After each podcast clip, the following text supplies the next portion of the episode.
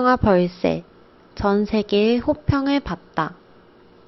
지난 2019년 개봉하여 한국에서 인기를 끌었던 김보라 감독의 영화 벌새가 북미, 일본 등 해외에서 개봉과 동시에 전성 매진, 상영관 확대 등의 인기를 끌고 있다.